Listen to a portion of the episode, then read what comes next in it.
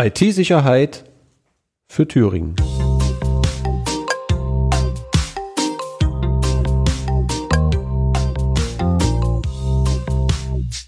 Ja, herzlich willkommen zur Episode 2 IT-Sicherheit für Thüringen.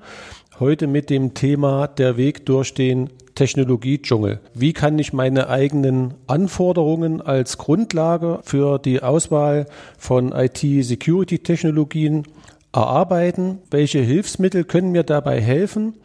Und wie sieht tatsächlich die tägliche Herausforderung im Alltag eines IT-Leiters aus? Ich bin Marco Gref, Kundenberater bei der Qsoft GmbH aus Erfurt und Mitglied des Arbeitskreises IT-Sicherheit der IT-Net Thüringen. Ich begrüße zu meiner Rechten den Herrn Roman Seibt, äh, Abteilungsleiter IT, Managementgesellschaft Gesundheitszentrum des Landkreises Zittau. Und an der Telefonleitung begrüße ich den Jörg Kretschmar, Geschäftsführer der Contechnet GmbH, äh, heute in unserem Podcast. Kurz ein paar Worte zu unseren Gästen. Technologiedschungel. Roman, was bedeutet das für dich in Bezug auf IT-Sicherheit? Ich bin IT-Leiter im Klinikum oder für das Klinikum in Zittau, Weißwasser und in Ebersbach.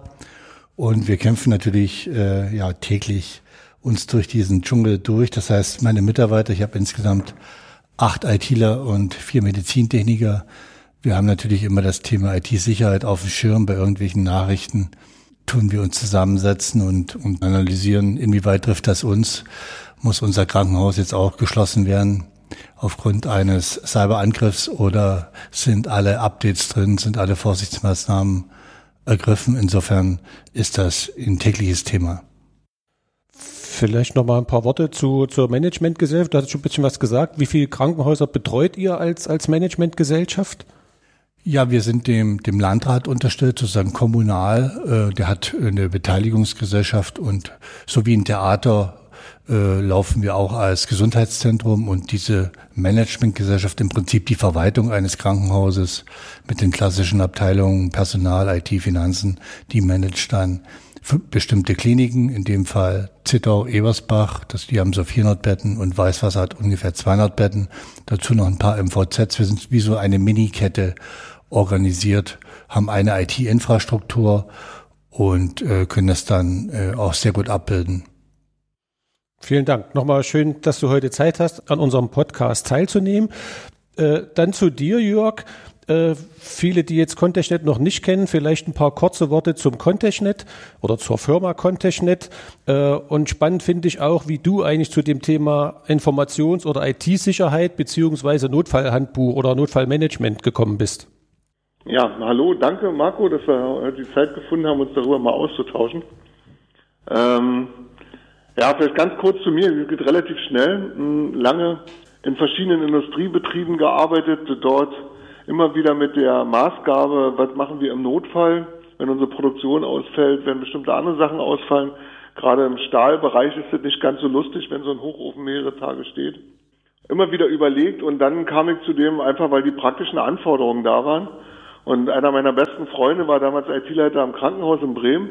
Und das ist abends als Idee in der Kneipe entstanden, endlose Beratertage zu finanzieren, wo man zum Schluss nur irgendwelche toten Aktenordner hat, wo kein Mensch reinguckt. Macht keinen Sinn. Und so ist einfach die Idee der Software entstanden. Ohne Businesskonzept und ohne große Planung bei, für Banken oder sonst irgendwo komplett eigenfinanziert über die ganzen zwölf Jahre jetzt. Inzwischen bei knapp 500 Kunden. Und ja, es war eine Idee damals, die Idee wurde zur Vision, aus der Vision äh, kam praktischer Bezug heraus, die Software wurde nach drei Jahren dann fertig entwickelt und ist dann an den Markt gegangen. Letztendlich machen wir nichts anderes als Berater zu ersetzen. Also wir machen nichts Besonderes, wir ersetzen nur äh, externe Berater, die mir immer wieder das selber erzählen und dann, wo ich dann Schluss aber trotzdem selber die Arbeit machen muss. Und ihr kennt es ja, ihr macht es ja mit uns zusammen.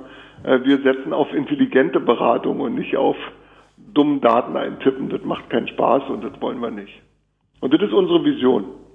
Komplexe Strukturen einfach und verständlich abbilden und so automatisiert wie möglich. Und das tun wir im Bereich Informationssicherheit und Notfallplanung. Sehr schön. Vielen Dank soweit. Ähm, Warum sprechen wir heute über das Thema Technologiedschungel? Äh, ganz einfach deshalb, weil wir aktuell, ihr werdet das auch kennen, der Roman wahrscheinlich noch mehr oder du vielleicht auch, Jörg. Aktuell wird man ja von äh, Produkten IT-Sicherheit äh, erschlagen. Wir reden von, ich benutze jetzt bewusst keine Abkürzung, von Antivirenlösungen, von, von Firewalls, mittlerweile mit künstlicher Intelligenz mit äh, von IDS und IPS-Systemen, also Intrusion Detection und Prevention Systemen. Wir reden von SIEM-Lösungen, also von Security Information and Event Management Lösung und von SOCs, Security Operation Centern, von Log Management, von Network Access Control Lösung, von Schwachstellen-Scannern und alle diese Produkte von unterschiedlichen Herstellern und mit, mit unterschiedlichen Ausprägungen. Und selbst uns als Systemhaus fällt es schwer, Produkte zu bewerten, auszuwählen, mit welchen Produkten gehen wir an den Start. Und wir haben uns damals als QSoft überlegt, wie können wir unsere Kunden beraten, dass wir zu einem zu einem gezielten Punkt oder zu einer zu einer lösungsorientierten Variante kommen, die äh, dem Kunden hilft. Das ist in unserem Fall hier genauso wie überall. Es ist nicht ein Produkt für alle gleich, sondern man muss die Kunden begleiten.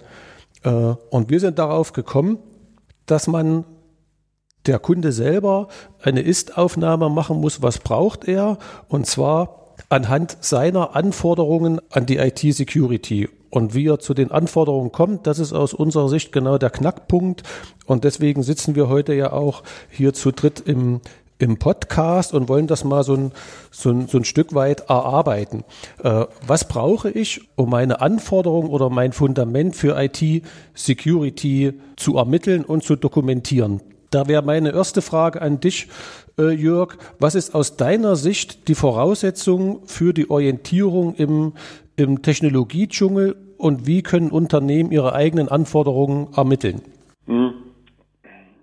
Die Frage ist ganz einfach und ganz kompliziert, wie immer im Leben.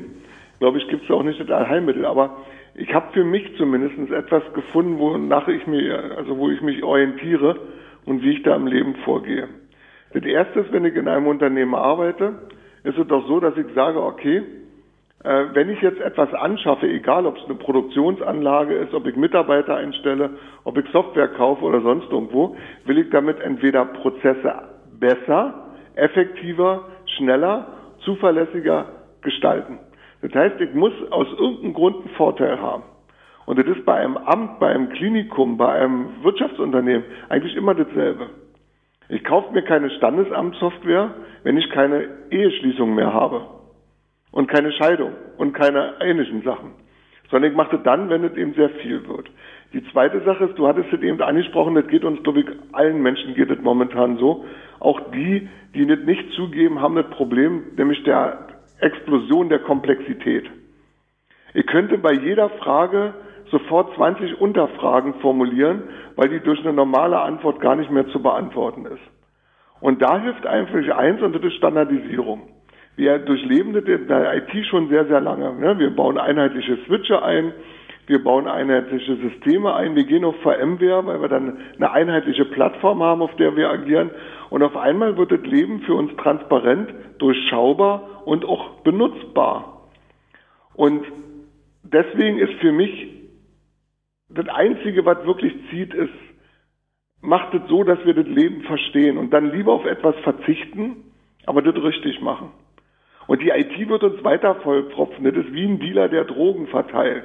Wir verkaufen die Droge IT und die heißt ja nichts anderes als, ihr werdet es alles leichter haben, besser haben, es wird euch gut gehen und so weiter. Dann kommt die Software dazu, weil das nicht ganz so sicher ist, was wir da bauen.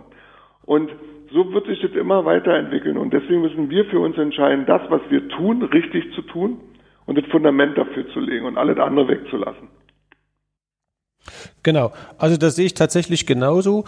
Äh, was ich noch ergänzend mit aufführen würde, das ist zumindest das, was uns im, im Beratungsgeschäft täglich über den, den Weg läuft, ist, dass die, die Unternehmen ihre Anforderungen selber gar nicht kennen, weil die IT-Abteilung oftmals die Prozesse des Unternehmens gar nicht kennt und gar nicht weiß, was die kritischen Prozesse des Unternehmens sind und was eventuelle Ausfallkosten sind. Also sprich, aus meiner Sicht fehlt hier ein, ein Risikomanagement und eine Prozessanalyse als Vorarbeit für die IT, um Produkte auszuwählen. Wie ist da eure Erfahrung, Jörg? Absolut. Und das ist doch im Leben immer so. Ich brauche jetzt erst erstmal ein Fundament. Das heißt, ich gucke mir an im Unternehmen oder in der Behörde oder sonst so, welche Fachverfahren oder welche Prozesse führt denn überhaupt bei mir durch. Dann mache ich eine Bewertung, welche davon sind wichtig, welche Informationen sind wichtig, die ich im Unternehmen verarbeite. Und dann komme ich auf so einen kleineren Kreis und den benutze ich als erstes erstmal, um den zu sichern, um den stabil zu halten, vernünftige Backups davon zu haben, dass ich resilient werde gegen irgendwelche Verschlüsseler oder sonst irgendwo. Und in dem Moment, wo ich das tue, fällt mir eins leicht. Ich gehe nicht mehr mit der Gießkanne vor, sondern ich habe einfach groß, den großen Vorteil, ich kann zielgerichtet investieren und kann da auch den Hauptaugenmerk drauf legen, also viel mehr Energie dafür verwenden. Und auf einmal passiert Folgendes in meinem Unternehmen. Ich habe nicht mehr diesen Begriff, den wir von überall hören. Ja, wir würden, aber wir haben keine Zeit. Genau. Aber in dem Moment, wo ich mich auf das Wesentliche packe, das kennen wir beide doch auch, Marco, ja. ähm, dann haben wir auf einmal Zeit, nämlich genau für das Wesentliche. So ist es. Und so sehe ich das auch. Äh, vielleicht mal eine Frage an den Roman. Wir haben jetzt gerade das KHZG-Gesetz, ist jetzt eine, eine große eine Herausforderung ist es ja nicht, eine große Chance für, für Krankenhäuser zu investieren. Äh, was ich aber höre, dass IT-Leiter, ich will nicht sagen Telefonterror über sich ergehen lassen müssen, aber vielleicht kannst du mal ein Bild geben, wie so das Tagesgeschäft aussieht ohne KHZG, vielleicht dann noch mit KHZG und wie man sich dann durcharbeitet und Entscheidungen trifft, ja, was setzt sich denn ein oder was setzt jetzt nicht ein und was sind so interne Begründungen dafür? Naja, das Tagesgeschäft sieht ja so aus, dass die Firewall immer schön aktuell ist, dass alle Systeme gepatcht sind, dass die Mitarbeiter sich an die Passwortregel halten, die da lautet acht Zeichen Minimum in Großbuchstabe und eine Ziffer. Und ähm, dann kam das KHZG, ne, wo wir dann äh, die äh, Systeme, die wir haben, ist wie so ein Zwiebelschalenmodell, wo mehrere äh, Hürden zu überwinden sind. Also es kann zum Beispiel keiner irgendeine Exe ausführen, der nicht autorisiert ist. Auch die Admins haben eigene äh, Nutzer-Logins. Ja, das KHZG äh, ist deshalb interessant, weil es erstmal eine Menge Geld anbietet. Wir reden hier über 3,1 Milliarden, die der Bund zur Verfügung stellt, plus die Länder noch, da kommen wir so auf 4, noch was Milliarden, die werden dann verteilt pro Bundesland. Für Sachsen kann ich das sagen, nach irgendeinem Königsteiner Modell wird das ausbezahlt. Die bekommen so 4,9 Prozent. Ich denke, Thüringen ist auch so bei 4 Prozent. Summa summarum macht das dann pro Krankenhaus äh, um die zweieinhalb bis fünf Millionen, die man da in Digitalisierung äh, investieren soll. Aber vor allen Dingen ging es der Politik bei dieser Fördermaßnahme um die Cybersicherheit nach diesen Angriffen auf die Krankenhäuser oder auch auf die Viren, die in, in Wasserwerken und Elektrizitätswerken zum Einsatz kamen hat eben die, die Politik Angst, dass eben in Verbindung zwischen IT und Medizingeräten auch hier der Patient äh, zu Schaden kommt. Und deshalb hat man gesagt, okay, ihr müsst in IT-Sicherheit äh, investieren. Wir hatten das eigentlich schon ganz gut hinbekommen. Äh, wir haben Firewall, Viruswall, alles, was man so braucht. Wir haben auch äh, Net, äh, NAC-Systeme. Das heißt, äh, wir überwachen die Ports unseres LANs. Und wir können eben jetzt mit diesem Geld, wo eben auch sehr viel oder sagen wir mal in jedem Fördertopf, da gibt es insgesamt elf Fördertöpfe, in jedem Fördertopf muss IT-Sicherheit dabei sein. Ne? 50 Prozent Anteil, das sich natürlich schlecht äh, aufteilen, aber man kann auch, so wurde uns jetzt gesagt, ein, einen großen Schritt äh, tun in IT-Sicherheit und teilt den dann auf auf die verschiedenen Töpfe. Wir sagen, wir werden gezwungen, in IT-Sicherheit zu investieren. Das kann zum Beispiel für die Krankenschwestern äh, bei der Pflege- und Behandlungsdokumentation sein, dass sie ein, ein Login, ein biometrisches Login bekommen über Auge oder, oder Fingerprint und wir das als, als Sicherheitsmerkmal nehmen und dadurch die 15 Prozent abdecken, aber ohne Sicherheit soll nichts umgesetzt werden. Sachsen hat ja noch einen Riegel vorgeschoben. Die haben gesagt, naja, uns ist wichtiger, ihr investiert in Sicherheit und in Digitalisierung, als jetzt in irgendwelche Medizinroboter oder in künstliche Intelligenz. Wir wollen, dass ihr äh, frei bleibt am Ende des Tages, nämlich nach den vier Jahren Förderzeitraum von Strafzahlung. Denn wenn bestimmte Töpfe nicht äh, gefüllt werden oder erfüllt werden, dann äh, müssen die Krankenhäuser Strafe zahlen, wenn sie das, sich nicht digitalisieren. Genau. Vielleicht für alle Zuhörer, die nicht aus der Healthcare-Branche sind. Wir haben jetzt immer vom, vom KHZG gesprochen. Äh, das steht für das Krankenhaus-Zukunftsgesetz und soll quasi die Krankenhäuser bei der Digitalisierung ihrer Prozesse unterstützen äh, und schüttet dazu entsprechende äh, Fördermittel aus. Mit der Maßgabe, dass vieles auch in IT-Sicherheit zu investieren ist. Bei den verschiedenen Fördertöpfen entweder 15 Prozent Anteil in IT-Sicherheit und es gibt auch einen Tatbestand 10, meine ich, heißt der, genau. wo wo es aktuell um, um IT-Sicherheit geht. Äh, auch hier haben wir nach, nach meiner Erfahrung, wenn wir mit Krankenhäusern sprechen, äh, genau das Thema, dass die, die Ansprechpartner quasi von den verschiedensten Anbietern überrannt werden. Jeder will jetzt seine, seine Technologie oder seine, seine Security-Lösung loswerden. Und da ist es aus meiner Sicht äh, schon wesentlich, dass man vorher weiß, auf welche Produkte man sich fokussieren will. Wie habt ihr das denn gemacht, Roman? Also keine Ahnung, wie viele Leute da täglich anrufen oder Firmen. Wir hatten uns im Vorfeld schon mal unterhalten, dass es aus deiner Sicht natürlich auch wichtig ist, dass man die Sachen später auch administrieren kann im Nachgang und dass man eben die gezielt Produkte für die kritischen Prozesse einsetzt. Ja, als IT-Leiter muss ich natürlich schauen, dass ich meine Admins nicht überfordere, dass sie nach wie vor Spaß haben an der Arbeit und dieses Team eben äh, beherrschen, die sie da täglich äh, unter Kontrolle haben. Das heißt Homogenität im, äh, im, im Netzwerk derselbe, derselbe Anbieter, im Storage derselbe Anbieter, im Bereich Firewall derselbe Anbieter, der dann auch die Antivirus-Funktion mitnimmt. Also so viel wie möglich äh, Vereinheitlichung und äh, speziell jetzt im, im ISMS-Thema, also äh, da auch zu schauen, dass man eben eine Software benutzt. Man kann das Ganze Thema ja auch äh, mit Papier oder mit Vorlagen, mit Dokumenten, mit Files, mit Dateien erschlagen, äh, hat dann natürlich das Problem, wenn man meine Auswertung braucht über das Risikomanagement, äh, sind die Switche noch safe, sind die, wenn man die letzten Updates. All das kann ich natürlich wesentlich besser mit einer Anwendungssoftware gestalten, indem ich dann nur noch auf den Knopf drücke. Und vor allen Dingen kann ich neben dem, neben der IT-Sicherheit auch das Thema IT-Notfallplanung und äh, Datenschutz das wäre jetzt genau der Spielball nochmal für den Jörg Kretschmer, Geschäftsführer der Firma Contechnet. Äh, unsere Erfahrung ist genau die, wie das der, der Roman jetzt erklärt hat. Ich muss natürlich die Prozesse ermitteln und aufführen und dann auch in irgendeiner Form dokumentieren. Äh, was wir als, als QSoft oder auch als IT-Net oft hören, ist, ja, wir haben das im, im Excel oder in dem Wiki oder wo auch immer dokumentiert. Wenn es mir jetzt um die Informationen geht, was braucht er denn, dann wird es natürlich schwierig, das aus Excel-Tabellen und so weiter zu, zu extrahieren. Dann wären wir wieder bei dem Grund, Jörg, dein Gründungsgrund, auch wenn er ohne Businessplan war. Aber wie siehst du das denn? Warum sollte ich als Unternehmen meine, meine Prozesse und auch meine Maßnahmen dokumentieren? Und zwar und in welcher Form? Ja, erstmal, weil mir sehr viel Geld spart, ne? Und die zweite Sache ist die, das ist wie mit so einem Haus, ne? Wenn ich baue jetzt ein Haus, hab da Wände, die dokumentiere ich auch, hab da mal was, hab da mal was. Aber so richtig weiß ich nicht so richtig, worauf steht das alles. Und eine Firma oder eine, oder eine Institution ist ein lebendiges Organ. Ähm, ich finde, IT-Leiter am Krankenhaus zu sein, wie Roman oder wie eine, viele andere in, diesem Land, ist eine riesen Herausforderung. Wir haben da gigantische Umbrüche, die vor uns stehen. Alles kostet ein wahnsinniges Geld und man muss ganz, ganz viele Entscheidungen treffen. Und das Schlimme ist, finde ich, dass die IT und auch die Medizintechnik oft ganz alleine gelassen wird. Weil die Entscheidung liegt doch eigentlich nicht da, sondern eigentlich ist doch der, die IT in meinem Leben, in einem Klinikum, ein Servicepartner. Genau wie die Medizintechnik, genau wie viele andere Abteilungen.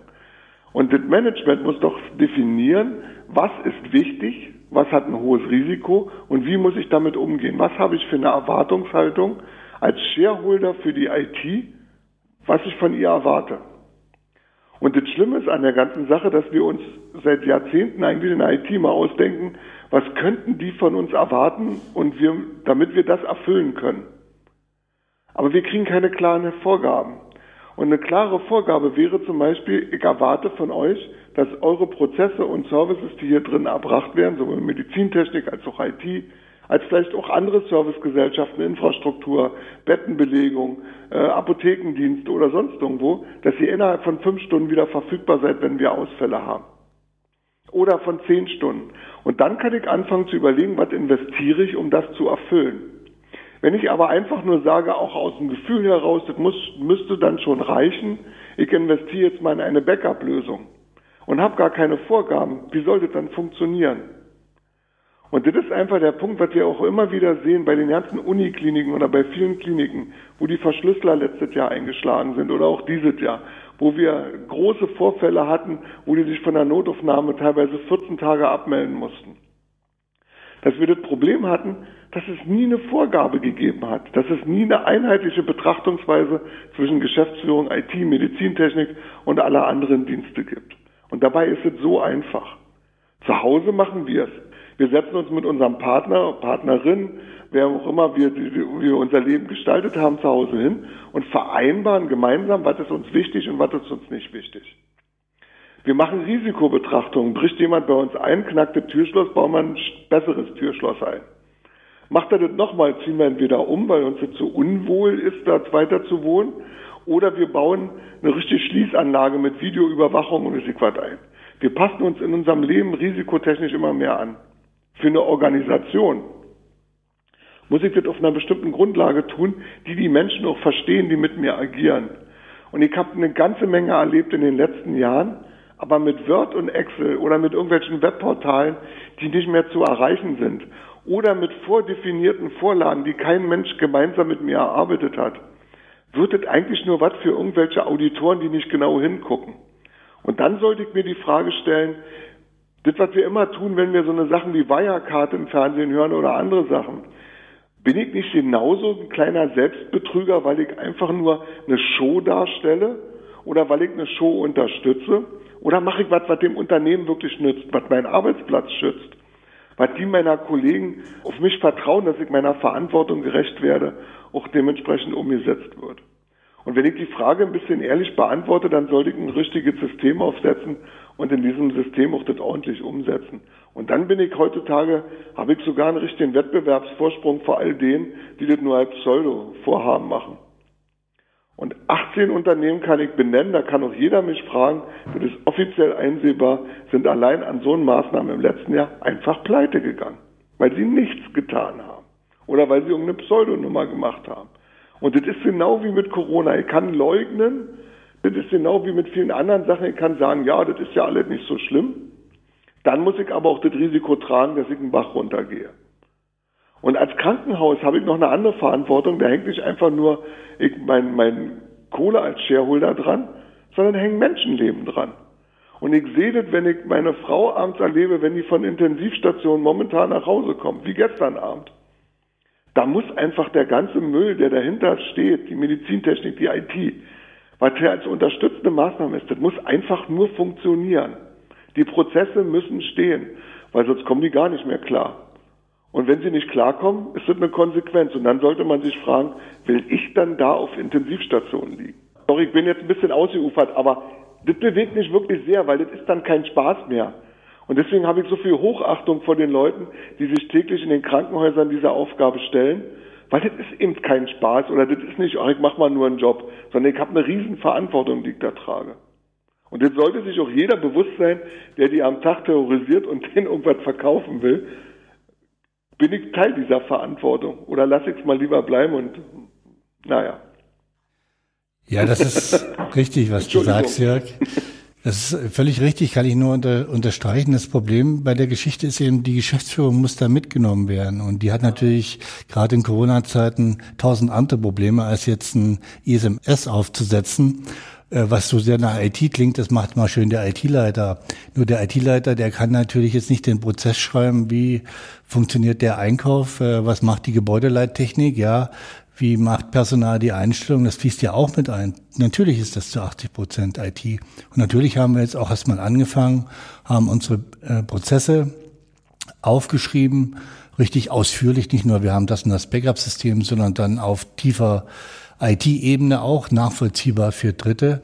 Und so werden wir uns langsam vortasten, bis wir das alles so dokumentiert haben, wie es dieser B3S-Katalog für die Krankenhäuser vorschreibt äh, und dann eben auf der sicheren Seite sind. Und dann haben wir das, was er sagt, nämlich dann haben wir einen Fahrplan, wenn mal was passiert, dass wir wissen, was zu tun ist. Und darum geht es und zwar schnell und dann nicht irgendwelche Dateien durchwühlen oder irgendwelche Leute anrufen, die vielleicht wissen, wo was gespeichert worden ist. Absolut. Ja, genau. genauso. Genau. Also ich würde dafür plädieren, die Geschäftsführung gar nicht ins Boot zu holen, sondern in die Pflicht zu nehmen, ist, glaube ich, noch das, das, das bessere Wort. Das hören wir auch bei vielen Projekten, dass, dass es eben zur IT-Abteilung geleitet wird, aber die IT-Abteilung kann das nicht alleine stemmen. Und daher mein Aufruf an alle IT-Abteilung oder Sicherheitsbeauftragte, geht auf euer Management zu. Ihr könnt das nur mit denen gemeinsam machen und nur dann, wenn alles klar ist, bin ich auch überhaupt in der Lage, mir Produkte auszuwählen oder Maßnahmen auszuwählen, die ich in meinem Haus umsetzen möchte. Was aber aus meiner Sicht eine Voraussetzung ist, und da sind jetzt die die IT-Abteilung in der Pflicht. Ich brauche natürlich auch eine grundlegende Dokumentation meiner IT. Wenn ich nicht mal weiß, welche Assets in meinem Haus verteilt sind oder welche Komponenten in meinem Haus verteilt sind, kann ich natürlich auch schwer Maßnahmen ergreifen und erarbeiten. Und auch das ist für mich ein großer Vorteil, wenn ich jetzt einmal die Prozesse alle aufnehme und dokumentiere, kann ich natürlich auch meine, meine IT-Komponenten und Assets mit dokumentieren und muss das auch tun, damit ich einen gewissen Überblick habe. Dasselbe betrifft auch meine, die Mitarbeiter meiner IT-Abteilung. Es gibt einen schönen Begriff, der ist übrigens von euch äh, geprägt, Jörg. Kopfmonopole ist eins meiner Lieblingsworte. Wer weiß denn heute schon, wo in seiner IT-Abteilung Kopfmonopole bestehen? Also gibt es Mitarbeiter, die, wenn sie mal krank oder im Urlaub sind, eigentlich gar nicht zu ersetzen sind, weil es keinen gibt mit gleicher Qualifizierung oder, oder Zertifizierung.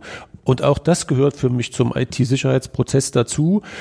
Bei Ärzten macht man es ja wahrscheinlich auch, dass man weiß, wenn der Arzt sowieso ausfällt, gibt es noch einen zweiten, damit wir die Operation weiter durchführen können, weil alle wissen, was eine OP für Geld kostet. Oder du verlegst ganz einfach den Patienten, das geht natürlich auch, wenn du keinen ja, Arzt hast. Genau. okay. Äh, äh, oder so. Und da will ich, wollte ich gern noch mal hin. Ich bin der Meinung, um die Grundlage oder ein Fundament zu schaffen für meine IT-Sicherheitsmaßnahmen oder Informationssicherheitsmaßnahmen, muss ich mir mit meiner Geschäftsleitung Gedanken machen, was brauche ich, was sind unsere kritischen Prozesse, was ist das Risiko, was diese Prozesse beeinflussen kann und wie kann ich das Risiko umgehen, beseitigen, vermeiden oder reduzieren? Äh, und dann komme ich eigentlich schnell zu Produkten, die für mich einsetzbar sind. Das ist natürlich für eine kleine Verwaltung, wird das was was Einfaches, Kleines sein. Da reicht vielleicht eine Firewall und ein Antivirenscanner. In einem Krankenhaus mit einer äh, Notfallstation sieht das natürlich ganz anders aus, aber das ist für jeden individuell. Und wenn ich es einmal dokumentiere, die Prozesse, dann aus meiner Sicht auch die, die Assets. Äh, Jörg, da nochmal die, die Frage an dich. Wir arbeiten da sehr eng mit euch zusammen. Das ist ja genau das, was euer Steckenpferd ist. Ihr seid aber über das Thema Notfallmanagement eigentlich dahin gekommen, weil ich es genau dafür ja auch schon brauche. Ja, absolut. Also die Frage ist einfach die, man muss sich das mal vorstellen, wenn ich so ein, so ein Klinikum habe, äh, Sie haben vorhin gesagt, ungefähr ich glaube 600 Mitarbeiter ne, hatten Sie gesagt, und dann bin ich mal locker so bei mehreren Betten und dann bin ich mal so bei ja, 2.000, 3.000 Systemen, Medizintechnik und IT zusammengefasst, die ich dann habe. Und das wird ja in Zukunft immer mehr. Inzwischen haben wir es ja so, dass jede Toilette eine IP-Adresse bekommt und jede Bettpfanne soll inzwischen Daten liefern, am liebsten gleich in eine Plattform hinein. Das Entscheidende, was bei der ganzen Sache steht, und das ist einfach so der Punkt, dafür gibt es Automatismen. Dafür muss ich nicht menschliche Arbeitskraft opfern und Zeit, sondern ich kann sagen, dafür gibt es Systeme, die erfassen das automatisch, die prügeln das rein. Und die gibt es auch im Klinikbereich sehr, sehr viel mit Loy und Lutz. Mit Matrix wird ganz viel eingesetzt, DocuSnap, ich weiß nicht, Du, du kennst da viel, viel mehr als ich, als äh, die da wirklich angesetzt werden. Ich bin der große Fan, was Technologie machen kann, soll Technologie tun. Und dann hat man auch einen Automatismus, der funktioniert. Die Fehlerquelle wird niedriger und Aktualisierungen funktionieren. Wenn, wenn ich einmal die IT aufnehme, dann ist sie wahrscheinlich nach drei oder vier Wochen schon gar nicht mehr aktuell. Das erleben wir überall. Und deswegen, wir hauen immer Automatismen dahinter, weil das kann ja gerade IT-Daten erfassen Daten verarbeiten und Daten bereitstellen und Daten aktualisieren automatisiert. Und das ist einfach der Punkt, das würde ich gnadenlos tun. Weil meine Erfahrung ist, es macht sonst keiner. Schade ums Geld, um jede Minute, die man sonst tut. Ja, ganz wichtig ist auch, bevor man äh, mit dem ISMS beginnt, dass man eine Art Inventarisierungsprogramm hat, was einem automatisch ja. die ganzen PC-Server ausliest Um nochmal ein Beispiel zu nennen, bei diesem B3S-Katalog fürs Gesundheitssystem, aber das wird natürlich ähnlich sein bei, bei Wasserwerken oder dergleichen. Das heißt, ich muss ja meine Server erstmal auch benennen, ne? wie, wie sind die aufgebaut, das ganze IT-System. Und dann muss ich auch die Server mal einteilen. Welche sind ganz kritisch, dürfen gar nicht ausfallen, müssen 24 mal 7 laufen.